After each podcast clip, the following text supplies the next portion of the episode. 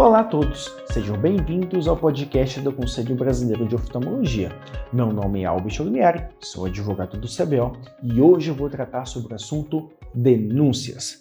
Como que vocês fazem denúncias para o CBO? Como essas denúncias são recebidas e tratadas pelo corpo jurídico do CBO? Como que essas denúncias são enviadas aos órgãos e quais são os efeitos práticos dessas denúncias? Tudo isso neste podcast. Acompanhe.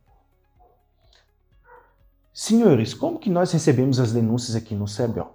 Primeiro, quando o médico se depara com uma situação irregular, ele não precisa ter a certeza absoluta se a, aquele fato é realmente uma denúncia, se ele pode fazer alguma coisa. Tudo que nós precisamos inicialmente são de alguns dados básicos. Por que disso? Porque a análise da, denúncia, a efetividade dela, isso vai ser analisada pelo corpo jurídico do CBO. Então, o corpo jurídico do CBO hoje prestam um serviço de análise da denúncia e acompanhamento dessa denúncia. Então, quando o médico envia para nós alguma denúncia relacionada ao exercício legal da medicina por qualquer profissão, o corpo do jurídico primeiro analisa se aquela denúncia tem fundamento, se todos os dados são necessários para que nós possamos prosseguir com essa denúncia. Caso não seja, a gente informa para o, o médico associado quais são os dados que nós precisamos, quais são os dados que estão faltando e se aquela denúncia pode ou não ser continuada. Primeiro, quando o médico se depara com uma situação irregular, ele deve analisar quem que está realizando o ato. É um optometrista? Se sim, o que esse optometrista está fazendo? Ele está realizando alguma consulta? Ele está prescrevendo? Como dito no podcast anterior, o optometrista ele não pode prescrever uma lente de grau. Porque, como foi dito, a prescrição ele precede de um diagnóstico nosológico, que é competência privativa do médico. Então, se o médico hoje recebe dos seus pacientes ou de quem quer que seja uma prescrição de um optometrista, ele pode estar realizando uma denúncia. Do mesmo modo, se o médico se depara com uma situação de uma ótica está oferecendo atendimento gratuito para a população local por meio de um optometrista, ele também pode estar realizando uma denúncia. Então, são diversos fatos que podem gerar uma denúncia perante o Conselho Brasileiro de Oftalmologia. Mas quais são os dados primordiais que nós precisamos para, primeiro, analisar sua denúncia? O primeiro dado é o nome do denunciado. Quem é a pessoa ou empresa que você está denunciando? Segundo dado importante, qual que é o endereço deste denunciado, onde ele está atuando? É uma clínica, é uma ótica, é um consultório? Aonde está ocorrendo essa denúncia? Terceiro, as provas dessa denúncia regular. Se for um optometrista, é importante que tenha o número do CBO, que é o número de identificação dessa ocupação perante o conselho deles. Conselho este que a gente pode debater no futuro se é realmente um conselho.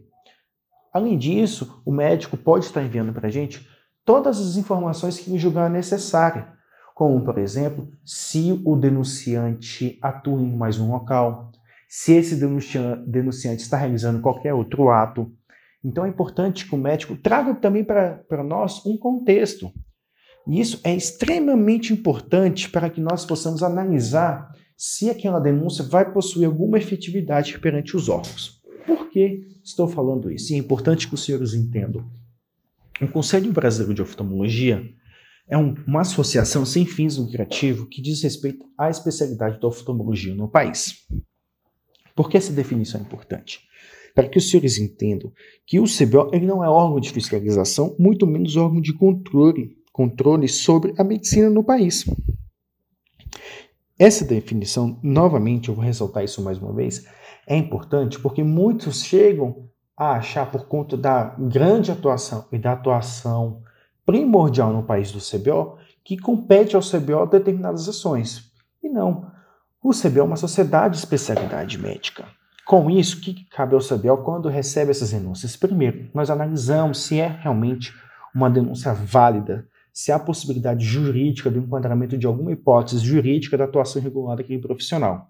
Se ele está invadindo a série médica, se ele está exercendo ilegalmente a medicina, se ele está em conluio com outra profissão, se é um médico agindo regularmente. Então, existem diversas hipóteses que o departamento jurídico do CBO vai estar analisando. Com isso, caso a denúncia esteja tudo ok com as informações, o departamento jurídico informa o número de protocolo interno para o associado, dizendo: olha, o número de protocolo interno da sua denúncia é tal. Para quê? Para que o associado possa estar acompanhando, juntamente com o departamento jurídico, os tratamentos dessas denúncias. Feito isso, o departamento jurídico terá um prazo para que possa estar realizando as peças adequadas de denúncia. Seja vigilância sanitária para analisar se aquele profissional, no caso médico, ou se aquele para um profissional, caso médico, ou aquela pessoa que está exercendo ilegalmente a medicina, se ele pode estar atuando aqui no local. Ou seja, se a pessoa possui um alvará de funcionamento. Isso é muito importante porque compete à vigilância sanitária estar realizando a vistoria dos estabelecimentos no país. Então, se aquele estabelecimento está funcionando e tem uma pessoa atuando ali dentro, ela precisa de um alvará de funcionamento. Então, compete à vigilância sanitária estar realizando essa fiscalização. Bem como no âmbito das óticas, compete à vigilância sanitária analisar se as óticas estão recebendo somente receitas de médicos, pois, como dito anteriormente no outro podcast, a ótica ela só pode receber e aviar receitas de médicos. Ela precisa ter um, um livro de registro dessas receitas recebidas. E compete à vigilância sanitária local analisar e resguardar esse livro de registro. Então, a vigilância sanitária ela realiza efetivamente um controle sobre as atividades exercidas naquele local do ponto de vista da, da, vigilância e do ponto de vista sanitário. Então, quando ocorrem alguns eventos, alguns mutirões, o Conselho Brasileiro consegue, juntamente com a vigilância, barrar diversos eventos em todo o país semanalmente, porque esses eventos que ocorrem, sejam por optometristas ou sejam mutirões de cirurgias por alguns médicos sejam por qualquer motivo, se esses eventos não tiverem o alvará de funcionamento da vigilância, eles não podem ocorrer, porque a vigilância também preza pela saúde da população. Dito isso, é também importante mencionar que nós enviamos as denúncias também para o Ministério Público da região. Neste caso, quando acionamos o Ministério Público, é para que seja verificada algumas situações, como se há o exercício legal da medicina por algum outro profissional que não seja médico, no caso, e muitos deles por optometristas, quando os optometristas estão realizando diagnósticos nosológicos, invadindo a seara médica. Também enviamos ao Ministério Público quando estamos tratando do direito do consumidor, direito à informação adequada, e no caso são as publicidades médicas feitas erroneamente por óticas e por optometristas, quando a informação que está sendo divulgada é uma informação errada. No âmbito dessa informação, podemos citar sites, podemos citar rádios e diversos outros setores. Também ao Ministério Público da Saúde, especificamente que cuida da área do SUS dos estados, ou seja, atendimento público. Não pode o optometrista estar realizando atendimento no, no Sistema Único de Saúde, fazendo a chamada atendimento na saúde primária da população. Isso é irregular, é ilegal e o Ministério Público tem atuado bastante forte nisso. Então, quais são as medidas que o Ministério Público geralmente toma nessas situações? Primeiro, ele abre um inquérito civil, que é como se fosse um processo, só que não judicial interno, de averiguação dos fatos. E quando o fato é muito grave, o Ministério Público costuma atuar imediatamente para barrar os eventos ou para tomar alguma medida para impedir que as irregularidades sejam cessadas. Além disso tudo, a depender das denúncias, nós encaminhamos ofícios aos órgãos competentes, no caso, a Secretaria de Saúde, a Prefeitura, ao município, ao Estado, informando sobre as atividades regulares. Enviamos ofícios também aos Conselhos Regionais de Medicina, tudo para que as atividades sejam cessadas e as medidas sejam tomadas. É importante destacar que compete a esses órgãos o poder de fiscalização e execução competindo ao CBO efetivamente enviar essas denúncias, catalogar todas elas e tomar as medidas que cabem ao CBO. Em casos extremos, o CBO tem ingressado com as ações judiciais, que são as ações chamadas ações civis públicas, que é uma ação em que o CBO, como entidade nacional representativa, que representa os oftalmologistas do país, faz uma ação representando todos os médicos contra uma pessoa, contra uma clínica, contra um projeto, contra um site, enfim, para que as irregularidades sejam cessadas e para que a lei seja vigorada. Então, todos esses passos de denúncias são todas catalogadas em nosso sistema. É importantíssimo, é essencial a participação do associado. Hoje, o CBO só consegue estar em todos os cantos do país, de norte a sul, do centro ao interior, por conta dos seus médicos associados e dos médicos que fazem denúncias ao CBO.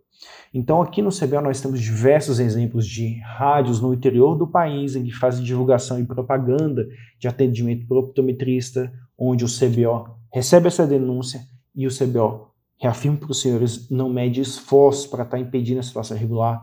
Então, no caso de rádio, nós já fizemos matéria junto à rádio, já participamos de entrevistas nas rádios que fizeram essa divulgação irregular da, da optometria, por exemplo.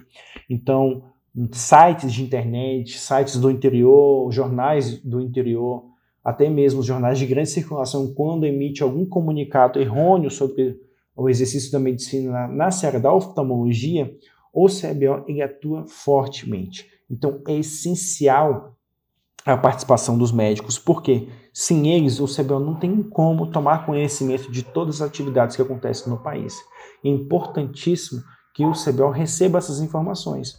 Então, gostaria de falar para os senhores que, do ponto de vista aqui do CBO, estamos totalmente abertos para receber essas informações, tratar junto com os senhores, para que os senhores possam ter conhecimento de tudo o que está acontecendo e das efetividades das ações. Então, sempre que nós enviamos alguma denúncia, entramos com uma ação judicial e temos algum efeito positivo, nós estamos informando semanalmente ou a quinzenalmente, a depender da situação, sobre os resultados dessas denúncias, para que os senhores possam estar, tomar conhecimento do que está sendo feito no país.